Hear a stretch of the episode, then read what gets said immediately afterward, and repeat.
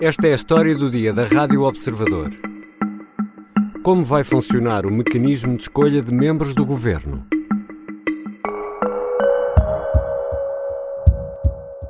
Este questionário é constituído por 34 perguntas e esse documento constitui uma ferramenta de avaliação política no âmbito do processo de negociação e que inclui do, no processo de designação e que inclui uma declaração de compromisso de honra. Mariana Vieira da Silva anuncia no final de uma reunião do Conselho de Ministros que entra em vigor um mecanismo para escrutinar os nomes dos convidados pelo Primeiro-Ministro e ministros para o governo. A ministra da Presidência diz que o mecanismo será aplicado já. A perspectiva do Governo, e sendo esta uma resolução do Conselho de Ministros, é que ela entre em vigor no dia seguinte à sua publicação, coisa que esperamos que possa ser uh, proximamente, nos próximos, enfim, horas, dias, um, e uh, que naturalmente uh, o próximo membro do Governo a ser, a ser nomeado já passe por este novo instrumento.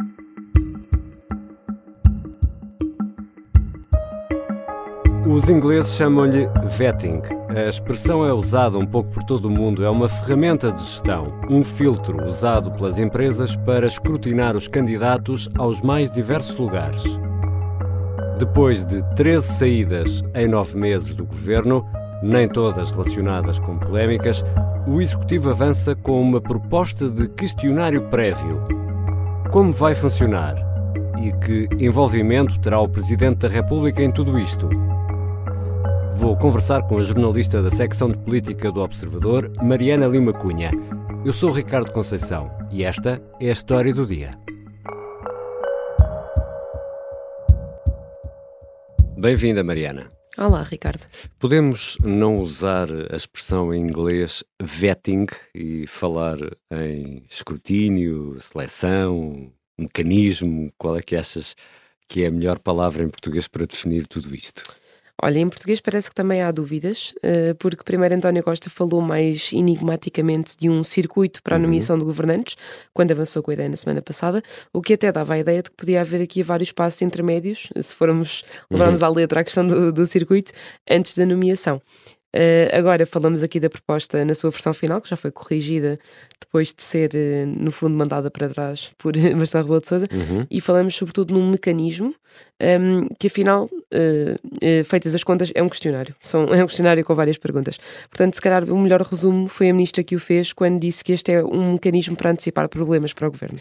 Aquilo que aqui está em causa é um mecanismo prévio à indigitação que procure antecipar problemas e é isso que, que aqui uh, nos eh, propomos ter um modelo uh, para que se possa fazer, mas não é um processo de investigação nem de confirmação, não é isso que está em causa. É Mariana um Lima Cunha, e, e como é que tudo isto vai funcionar afinal? Uh, o tal mecanismo de que estamos aqui a falar vai então ser um questionário que vai incluir 34 perguntas em várias áreas uma relacionada com as atividades atuais e com as atividades anteriores que o indigitado eh, tem ou teve. Outras duas sobre a situação fiscal e patrimonial. Outra relacionada com os impedimentos e potenciais conflitos de interesse. E um quinto grupo de perguntas sobre problemas judiciais. Outro, outro tipo de processos. A ideia é que quem foi convidado para entrar no governo, eh, que também, aliás, vai precisar de assinar um compromisso de honra, se comprometa com o que declara ali, com a veracidade dessas declarações, e que depois os ministros e o próprio António António Costa avaliem as respostas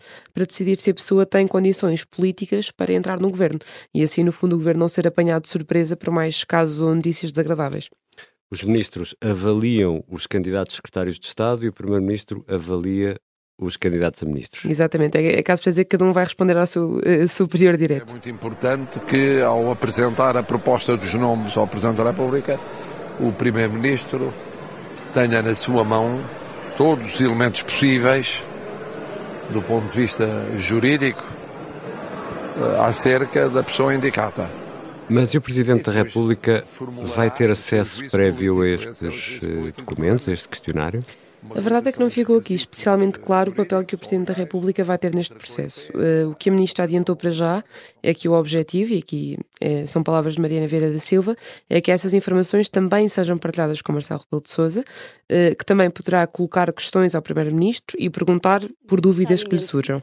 Tendo o Sr. Presidente da República responsabilidades próprias nesta nomeação, uh, pode uh, pedir, solicitar, discutir essas informações uh, com o Sr. Primeiro-Ministro. É Mas também explicou que a ideia do questionário é que as respostas sejam, uh, ainda antes desse passo, ainda antes de chegarem a Marcelo, serem avaliadas pelo Governo de forma prévia, de forma interna, uh, ou seja, quando chegarem a Belém é suposto estarem, enfim, já validadas e já não haver, assim, grande hum. dúvida de que a pessoa é idónea e pode, pode entrar para o Governo.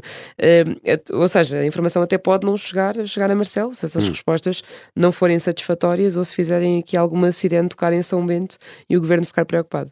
O Presidente da República tem a prerrogativa de dizer que não a determinado nome. Sempre teve. Uh, sim, o Presidente sempre teve, uh, está previsto aliás na Constituição, a prerrogativa de nomear e exonerar os membros do Governo, uh, que são nomes que lhe chegam por proposta do Primeiro-Ministro. Portanto, faz essa avaliação.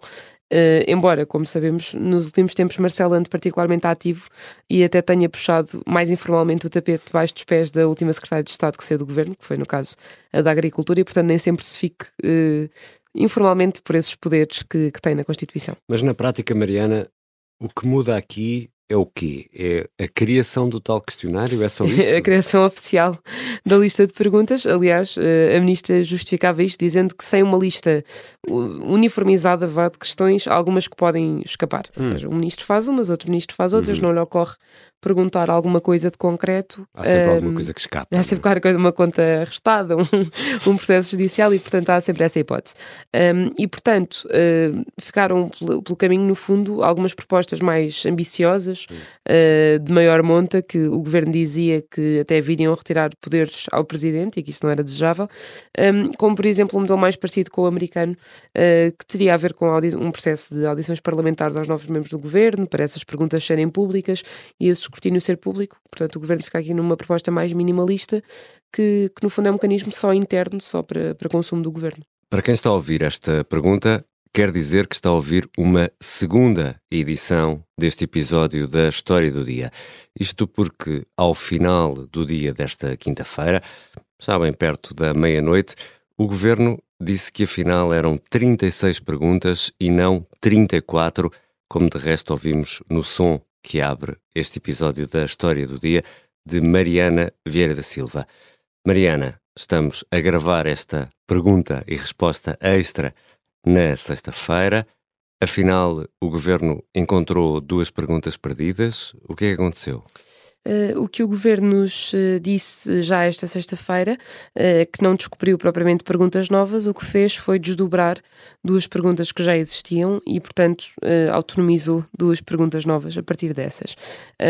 E elas têm a ver, por um lado, havia uma pergunta que era sobre se a pessoa que é convidada para o governo exerceu funções em entidades públicas nos últimos três anos eh, estava misturada com outra pergunta sobre se nesse contexto tinha beneficiado algum incentivo fiscal e essas uhum. perguntas ficam separadas. E há outra pergunta que é desdobrada e em que ganha mais destaque não só a exigência que é feita aos políticos, mas também aos familiares, ao escrutínio uhum. dos familiares, porque havia aqui uma pergunta que tinha a ver com se alguma empresa detida ou pela pessoa ou conjuntamente com um membro do agregado familiar uh, tinha recebido algum desses uh, benefícios, uh, de que agora tanto se fala até por causa do caso, sobretudo, de Rita Marques. Uhum. Há uma pergunta nova que vem dessa, que especifica se é uma empresa detida por algum membro do agregado familiar, ou seja, que não tem de ser partilhada pelo político ou futuro uhum. político, um, que também tenha sido beneficiária desses incentivos. E, portanto, aqui nota-se uma preocupação um, em, em largar esse escrutínio até aos familiares. E vai daí de 34 passam para 36. Exatamente. Já voltamos à conversa com a Mariana Lima Cunha, jornalista da secção de política do Observador. Vamos perceber se este mecanismo pode ou não travar novos erros na escolha do elenco governativo. Uh, no fundo, erros de casting, Ricardo.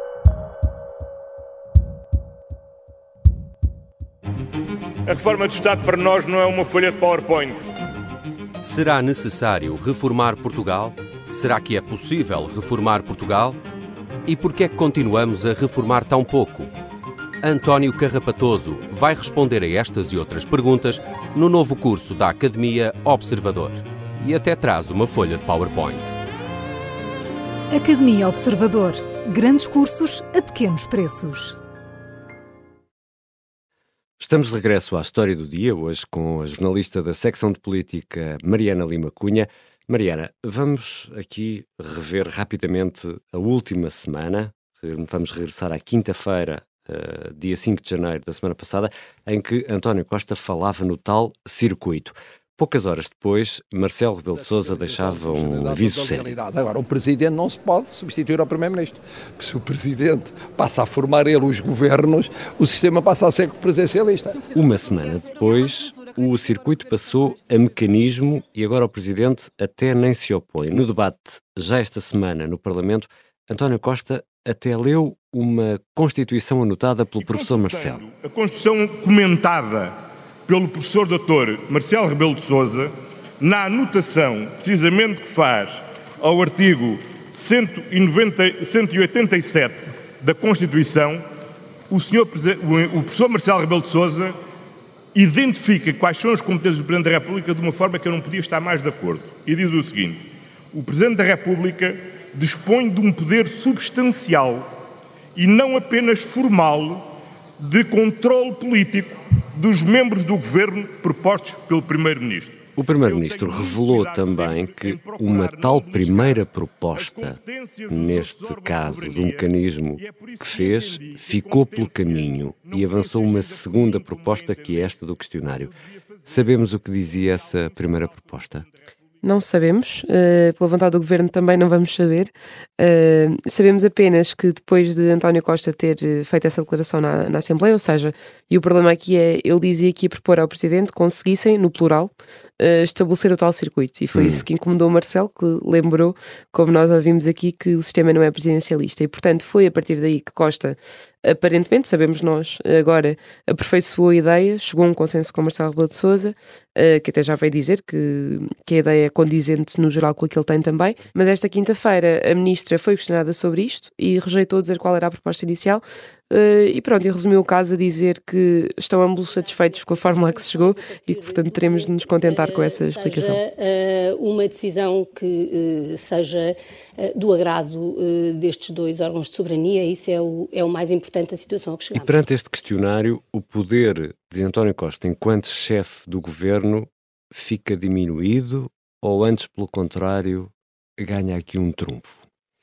Eu acho que agora o governo vai tentar uh, que isto sirva de trunfo para dizer que está aqui a tomar medidas concretas uh, para resolver um problema que era evidente, que pesava cada vez mais sobre o governo, e no fundo é também uma forma que António Costa arranjou para dar uma garantia de que afinal não desvaloriza aquilo que chamou sempre casos e casinhos, não é? Uhum. Uh, e, e, era muito criticado pela oposição por isso, por ter uma posição aparentemente arrogante em relação a esses casos. agora António Costa mudou um bocadinho a narrativa, já pediu desculpa esta à sua maneira, disse uhum. que lamentava profundamente um, o caos causado por esses casos no governo e, portanto, tentou mostrar aqui que encara o problema de frente, uh, deixando uh, a falta de escrutínio uh, para trás nos casos que já aconteceram, não é? E dizendo, portanto, que vai tentar resolvê-lo para o futuro. Por outro lado, também serve para se agarrar à responsabilização de quem presta as informações. Uhum. A ministra dizia uh, que muitas pessoas antes de chegarem à política nem têm bem noção das obrigações todas a que estarão sujeitas. Não sabemos se era o caso nestes, nestes uhum. casos que foram conhecidos, mas o que é certo é que o governo quer ficar mais protegido e, portanto, usar também este questionário um bocadinho como escudo. E Mariana, é este mecanismo que vai resolver o problema? Isto parece um coelho sacado da cartola, ou neste caso um questionário tirado da cartola, que no fundo indicia que estas perguntas não eram feitas. Pois o que esta medida está a permitir perceber agora é que, de facto, muitas destas perguntas uh, ou ficavam por fazer ou só eram feitas tarde demais, aliás, uhum. como se percebeu no caso da Secretária de Estado da Agricultura, em que António Costa disse depois que membros do seu gabinete até tinham ido falar com, com Carlos uhum. Alves e perguntar-lhe sobre o caso das contas um, eh, do, dela e do marido, e portanto a verdade é que se essas perguntas tivessem sido feitas atempadamente, dificilmente os casos dos últimos tempos teriam existido. E, portanto, a oposição já começou, aliás, começou assim que se conheceram os moldes deste mecanismo, a, a pronunciar-se contra, a dizer que a montanha pariu um rato. Passado uma semana, a montanha pariu um rato e dá algum crédito à ideia que alguns tinham de que o Primeiro-Ministro inventou a ideia do mecanismo ao meio do debate. Não dispensa uma avaliação por parte, neste caso concreto, do Primeiro-Ministro? Este questionário, apresentado em Conselho de Ministros longamente, é uma absoluta cortina de fumo inútil. E o que este questionário nos traz é, na verdade, mais do mesmo. Então, o Primeiro-Ministro não sabia que Miguel Alves era arguído. Este questionário mudaria alguma coisa na sua decisão? Acho que foi um ato de verdadeiro inconseguimento. Uh, que isto é mesmo um coelho da cartola, sobretudo para criar aqui uma cortina de fumo e sacudir o que são as responsabilidades do Governo, não pelas nomeações que fará a partir de agora, mas pelas que fez até aqui e que não correram bem. Obrigado, Mariana. Obrigada, Ricardo. Mariana Lima Cunha é jornalista da secção de política do Observador. Esta foi a história do dia. Este episódio contou com a colaboração da jornalista Marta Amaral. A sonoplastia é do Artur Costa e a música do genérico do João Ribeiro. Eu sou Ricardo Conceição.